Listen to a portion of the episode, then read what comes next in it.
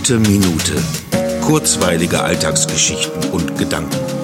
Mein Name ist Matthias Hecht und jetzt geht's auch schon los. Willkommen im Wunderland der Impfterminvergabe. Oder wie ich ganz überraschend erfuhr, dass auch meine Geduld mal ein Ende hat. Aber fangen wir doch mit der guten Nachricht an. Ich habe zu meiner absoluten Überraschung erfahren, dass ich ab sofort als Kontaktperson impfberechtigt bin. Großartig. Und wie ich dann auf der Seite zur zentralen Impfterminvergabe sehen durfte, dass es schon in der nächsten Woche noch ausreichend Termine gibt, war mein Glück perfekt. Als ich dann einen Ersttermin markierte, musste ich noch einen Termin für die Zweit Zweitimpfung markieren. Tja, und da begann das Desaster. Es gab keinen, keinen einzigen, weder in einer der mir möglichen Impfzentren noch in einem der zur Verfügung stehenden Monate. Aber ohne Zweitermin kein Ersttermin. Und jetzt sitze ich hier mit meiner Impfberechtigung und meinem Impfwillen und es geht nix. Aber diese beiden Dinge, die Berechtigung und der Wille, lassen mich weiter hoffen, dass sich nach über einem Jahr, zumindest an meinem emotional-seelischen Zustand,